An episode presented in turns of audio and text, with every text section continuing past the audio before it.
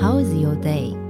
听一本书，喝一杯茶，这是惬意的今天。好好生活，经营人生，这是智慧的今天。今天你想怎么过？所有你想要的都在 Today 来读册。收听 Today 来读册，我是笑宇。不知道大家对于流浪的想法是什么呢？好，有一首歌大家蛮熟悉的，叫做《橄榄树》，里面就唱到说，为什么要流浪呢？因为为了天空飞翔的小鸟，为了山间清流的小溪，为了宽阔的草原，为了梦中的橄榄树。但是不论是为了什么，你总是流浪有个终点，你还是得回到家。那么今天呢，我们就邀请到已经流浪回来台湾第一位斜杠作家小叶老师。哈喽，老师你好。哎，你好，小雨，你好，大家好。好，老师出版了一本书呢，叫做《走路回家》。那这个路其实有实体的路，也有无形的路。那这本书的编排其实蛮特别的，因为里面其实讲到了千里不道，那同时呢，也包含了老师的生命之路，对不对？这一趟其实走来蛮长的，这个生命之路。对对，我这个书从答应到完成大概刚好一年，嗯，这一年刚好遇到今年的五月的疫情哈，所以。嗯，原来我在答应写的那一刻，只是因为刚好我走了十五年的千里步道，这个过程蛮长的，也蛮多故事嘛，所以原来只是想只写千里步道开始到现在十五年来我走了什么步道，然后介绍台湾的这个生态步道。可是当我准备要下笔的时候，我就试着写了几种方法，嗯，后来我就就开始忽然找到我过去的日记，从二零零六年那一年，哎，为什么会有千里步道？到二二零二一年，我突然发现，在这短短的十，说短短也不对哈、哦，漫长的漫长的十五年，正好是我人生，在别人看应该稍微退休了吧，五十五岁左右，不是很多人讲是退休的年龄嘛，嗯，尤其是我，像我同班同学，我师大生物系嘛，所以我同学很多都在五十五岁就不教书了，嗯，就已经退休了，然后到处游山玩水，可是我都五十五岁，竟然开始一个新的东西，而且。这个东西是非常辛苦的，就是千里步道。啊，同一年我也开始了纸风车的三一九下乡。啊，同一年我也去考了华视总经理。哇！所有的事情都是开始而不是结束哎。哇！在别人看，哎，你不是应该做做做就退休？你怎么到了五十五岁那年，你同时做几件不相干的事？嗯。后来想跟那个那一年有关系，那年是陈水扁政党轮替后的第二任。如果大家年有一点年纪的话，大概记得那一年是台湾非常混乱的一年，就是红三军百万上街头，对，这样子。嗯，那百万上街头，不管你的政治立场是什么，嗯，你突然觉得社会很动乱。动乱还有一个原因是，哎，政党轮替，大家觉得应该面目一新的世界来到了嘛？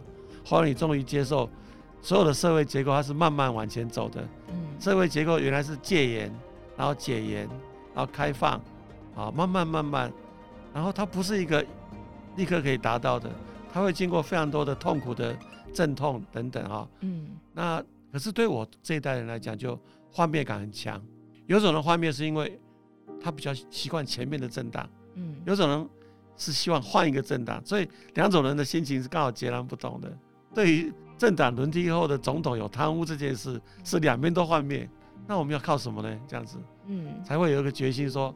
那靠自己吧，靠我们民间力量自己做点跟政治没关系的事，这样。哇，所以在那一年，老师同时同一年做了三件不同的事情，哎，对，很很多不太一样。像华氏是因为公共化捐给公司，所以他的总经理以前是总统任命，嗯、是很难很难去做总经理。可是那年刚好是华氏捐给公司，然后对外开放招考，嗯，考试哦，很多人去考这样。哦，我是被被我同事。怂恿去考，因为我以前在台视上过班，我在台视当过节目部经理，就台视的员工说，你去考总经理，考上我们跟你一起去这样，嗯，所以我就是为了这个去考试这样，就，就考上，所以考上对，所以人生在别人认为是退休的年龄，我却开始了一个新的十五年，嗯，这十五年发生非常多事情，包括去华视那两年非常疲累，因为我一进去就发现这个我来错了，因为这个地方是要欠，大概要跟政府借。跟银行借六七亿啊，要还给还给员工的退休金。嗯、那我想，我借六七亿，每年要还三四千万，我已经不用经营了，我已经知道失败了。那我怎么办？我怎么在这个时候考进来当总经理？嗯，怎么样面对一场必败之役，就是你一定亏损嘛，嗯，然后你一定很惨嘛，这样，而且你又是变公共电视，又不能收太多广告，那我剩下还有什么东西可以做？所以就在这样一个夹缝中，我去看了心理医生，一看看七年半，所以我发现，哎，我这十五年来并不是很平顺的在走这步道而已，嗯，我个人人生发现很重大的改变，包括我陪伴妈妈的人生走最后最后一段，包括我两个孩子，哎，陆续成家。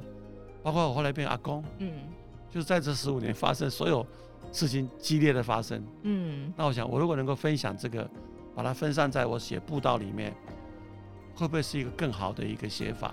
嗯，所以其实我是答应后一边写一边就好像在走山路，我自己在走山路，在找路走。走不通了，再换一换。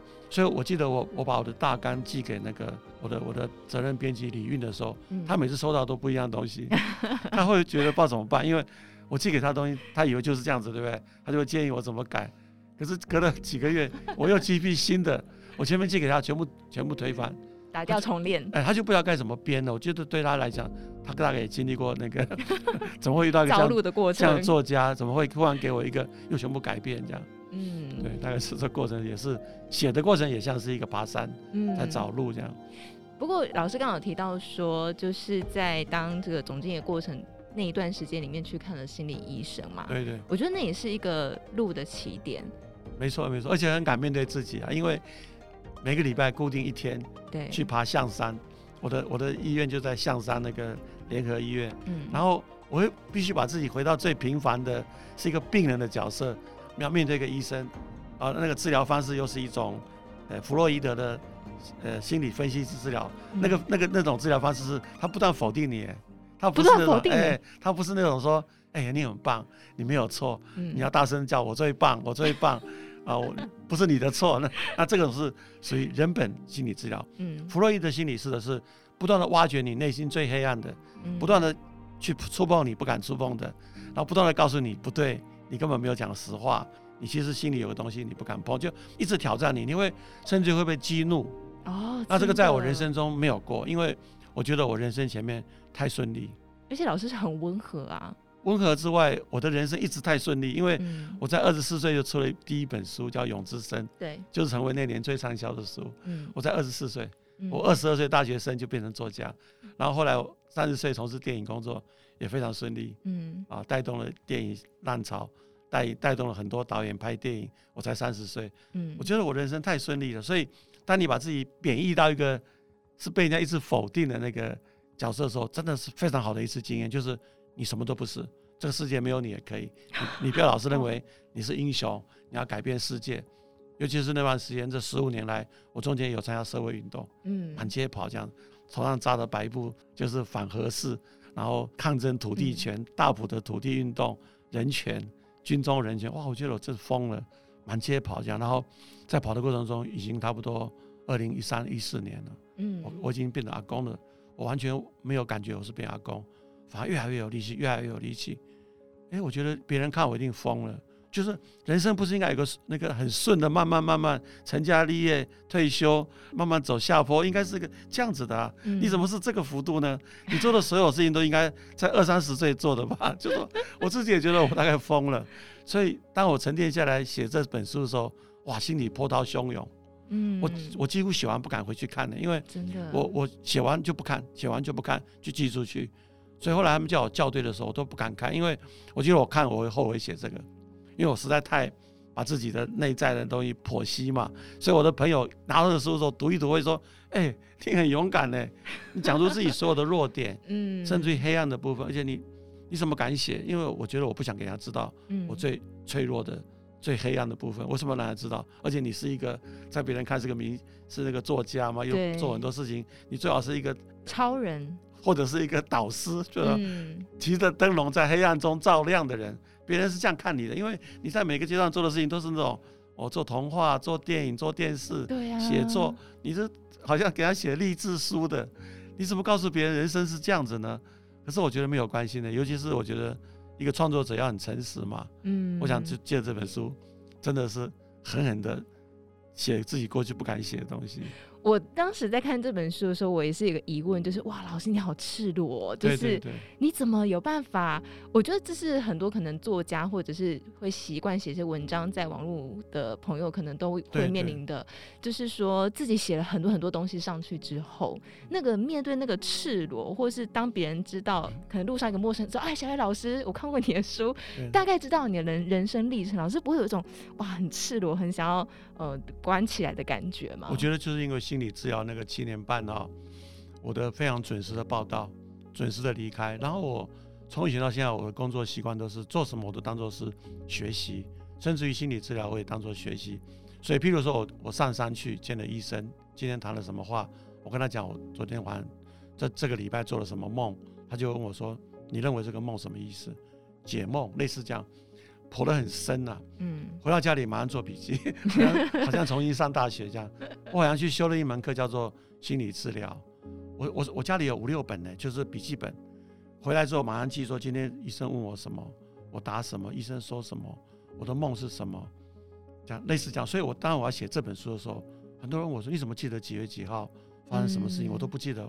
我说因为我有记下来，包括我的日记，这十五年来我的日记全部在。老师每天写日记、啊，哎，我习惯记下来。比如今天去干嘛，哦、所以当我回过头去说，我哪一天去走什么步道，嗯、那天是下着雨还是阳光还是什么，我就很容易想起来。嗯，那包括心理治疗，我根本写成一本一本一本这样，随时会检验。然后当我发生后来生命中再发生更大挫折的时候，我就会恍然大悟说啊，我虽然治疗结束了，医生也没什么答案，可是。后来的人生中发生许多事情，好像对应了前面医生曾经暗示我的一些暗示，说你可能会在等待有一批人出现羞辱你，然后践踏你，你好像在等待这个类似这样。所以后来发生的事情前后的印证，所以我后来我就把这个写在布道的这个书的前半部。嗯，对，老师这本书《走路回家》呢，前面从这个呃疗愈啊，后来到流浪，对，对不对？哦，就是这样一个历程。嗯、所以对老师来说，老师觉得就是离开生活三十年的场域，嗯、后来去展开一段新生活，进入到富阳生态公园嘛。其实这个公园感觉好像是一个蛮重要的地方，是是陪伴母亲对对的这个。一方面，那个地点刚好就在山脚下，我陪伴妈妈走人生。最后一段，真真真的很巧，嗯，我只知道妈妈身体不太好，可是不知道我去陪伴她那段是最后半年，等于她要走的前半年，嗯，我去陪她，而且陪的非常的密集哦。那种陪伴不是说去看她，我就躺她旁边呢，我就睡在她旁边，然后陪她讲故事。因为我有预感，我这段是要是不做会蛮遗憾的，因为大部分时间都是我两个姐姐在照顾妈妈，嗯，我两个姐姐刚好都退休，嗯，所以我就觉得都都是他们两个在陪伴妈妈。我应该出现在他身边，这样，没想到就这么巧，在陪伴过程中，那个富阳生态公园刚好经过那个荒野协会的一个管理哈，他把它恢复到大自然，就是我没有看过一个公园这么接近大自然，而且是公园生态化，就是让一个公园不是只有一个凉亭、几棵树。嗯然后种一些樱花，不是，他是真的把整个山的那个流的水啊，用一个池子重新复育台北树蛙、萤火虫，就把它建造回到原来的样子。嗯，所有的生态又回来了，你会你会很激动，觉得好像回来那个山原来的样貌。嗯，所以后来我发现什么叫回家？回家就是找到你跟这个土地的关系，回来你原来的样子。我为什么那么勇敢的敢自己去面对自己？就是。我开始接受完全的自己，就是你不是一个完美的人，你是可能有很多缺点，甚至你就是个很平凡的人，又怎样呢？当你觉得自己很平凡的时候，你把自己姿态摆得这么低的时候，你的所有快乐啊跟幸福就在那个时候突然全部出现了。你原来过去的不快乐都是因为你以为你不平凡，你以为你是英雄，你可以拯救所有人，你可以改变世界，那个稍微太傲慢了一点啊，这样子。所以这本书也是所谓的疗愈，就是你接受真实的自己。嗯，那我当然为什么要写那个心理治疗？就是心理治疗过程，他不断的推翻我一些我自以为是的。嗯，他会一直注意我的一些动作，包括我在笑，包括他说你有的东西你不敢接，你不敢谈啊，你不敢碰啊，那你你会崩溃啊等等。我想我为什么会崩溃？难道我这内心有一个是我原来不敢碰的世界吗？哦，今天我我其实一边心理治疗，也一边遇到一些朋友，他们也在接受心理治疗的朋友，嗯、我们会互相写信，嗯、他就会告诉我你应该怎样，你应该怎样，你应该像一块泥土一样在医生手上随便他揉，你不能像石头，你像个石头这么坚硬的话，他永远没办法治疗你，嗯，因为你很骄傲嘛，你不想依赖别人嘛，你觉得你自己很棒嘛，你觉得我很坚强嘛，事实上你应该把这个全部粉碎掉，你你什么都不是。你面对一个医生想治疗你的时候，你就让自己变得非常非常柔软，非常非常低下，然后什么都不是，嗯、然后这时候你可能会看得更清楚你真实的内在。嗯，我我觉得我们会用花很多力气去掩饰真实的自己，包括我在写作，我问自己为什么写一百多本书啊？我写一百多本书是不是我我帮自己搭起一个堡垒，很安全的躲在书的后面？嗯，你看到的是书里面的我，真实的我是躲在书后面的。当我书越越写越多，我是不是把自己的那个堡垒越架越高，把自己躲起来了？我就一直在反省。嗯，我觉得作为一个作家，能够继续写作，就是因为他不断的推翻自己过去的东西，他才能够一直往下写。否则话，写不出来了，因为你就写这么多书了，嗯、你怎么有那么多话讲？对，一百多本书。对啊，一百多本书很可怕呢。嗯，你大部分时间都在写作。真的。对，然后甚至于。我我记得我一个朋友，他也是心理治疗，他他很严重，严重到他去心理治疗不不能讲话的，他就讲不出话来那种很严重的，嗯，就躺在地上这样子。他说他心里面有一个东西一直找不到，后来他觉得医生把他带到悬崖，最后把他推下去。那医生把他推下去那一刻，一个是粉身碎骨，一个是他没死，他又爬起来了，他就他就被医好了。他就一直跟我形容那种，我就一直在想哦，那是什么境界呢？死而复生的那种这么悲壮的一种，而且这么真的要面对，搞不好你会崩溃的精神分裂这样。嗯。可是那个过程真的是一旦走过以后，就像你讲，哎，你为什么敢写这个书？我就变成敢写了，因为我完全接受原来的自己嘛。你原来自己就是这个，你只是忘记了。嗯，真的。所以我觉得在看老师这本书的时候，呃，其实你会有很深的一个共鸣感，或是。至少在我自己读的过程当中，会一直有有一种很想哭的冲动。嗯，虽然老师并不是写的很煽情，嗯，但是你那个我觉得是生命的那个共感是很浓烈的。对，有些朋友读不下去，真的跟我同一辈的朋友拿到我的书说：“哎、欸，你怎么会写这个？好难过。”哎，那有些是读到，比如说跟他一样的经验，父亲跟父亲的关系，嗯，跟母亲的关系。还有自己成长中的一些挣扎，如果跟他跟我的经验是相同的，他们会害怕到不敢翻下去，说我好残忍呢，你怎么一直要讲下去？我说没有关系啊，因为我自己写那么多书，我的书本来就是不断的在往内内在在看呢，嗯，所以我说我我很勇敢的写出来，是很想帮助跟我一样在人生中有不同的疑惑的，嗯，我觉得每一个人身身上都带了很多的疑惑呢，你你可以说你是永远没有。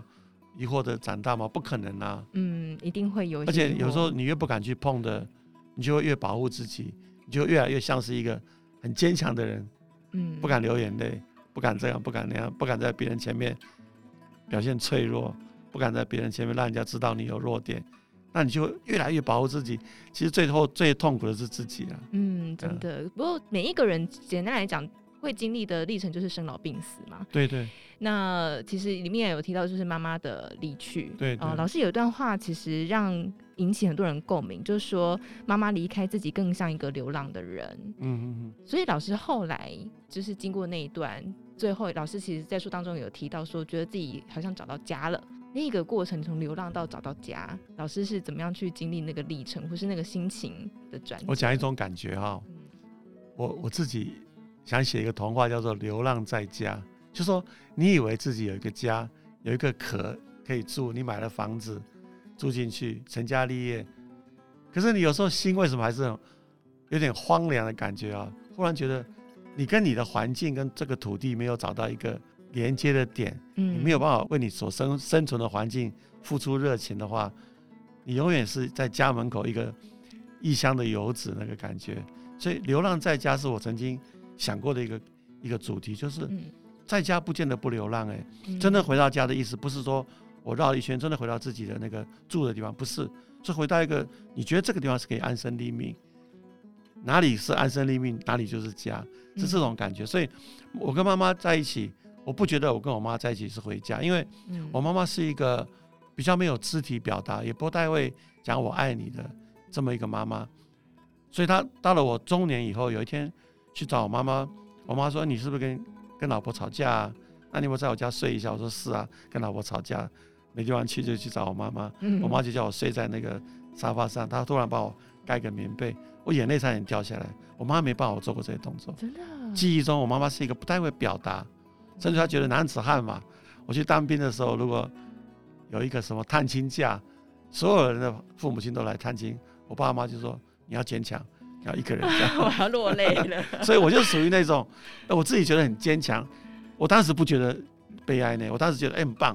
我爸妈叫我要坚强，所以我我就会扮演招待别人父母亲来的那种。后来我爸妈觉得有点对不起我，就过了两个礼拜就提着牛肉干来看我这样。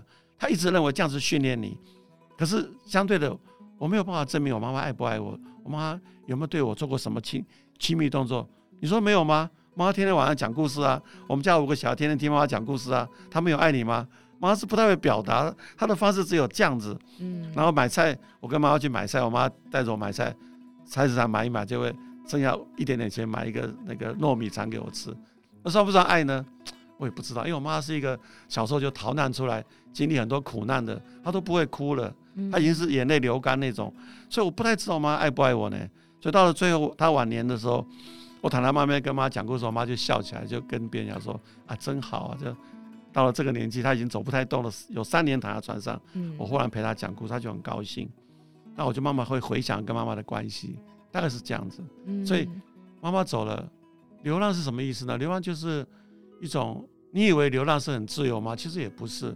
我觉得这本书里我最后谈到自由是，反而我自己有孙子长，开始有孙子后，我都忽然觉得。